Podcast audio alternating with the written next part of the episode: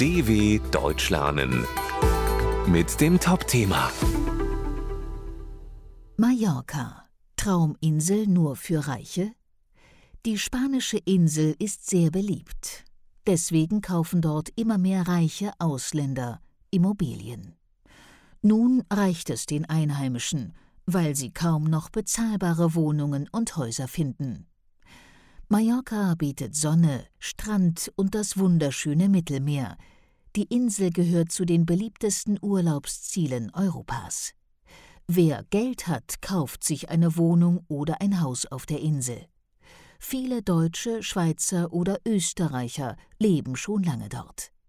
Inzwischen lockt Mallorca allerdings Reiche aus der ganzen Welt an.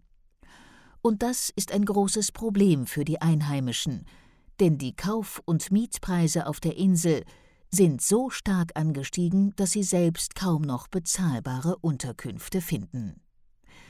Die Ausländer überbieten sich beim Wettstreit um die Immobilienjuwelen, schreibt die Inselzeitung Diario de Mallorca.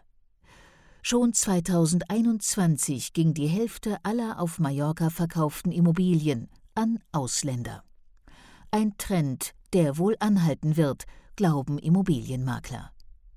Inzwischen sind ganze Strände und Häfen in Privatbesitz, obwohl die neuen Eigentümer oft nur nach Mallorca kommen, um dort Urlaub zu machen.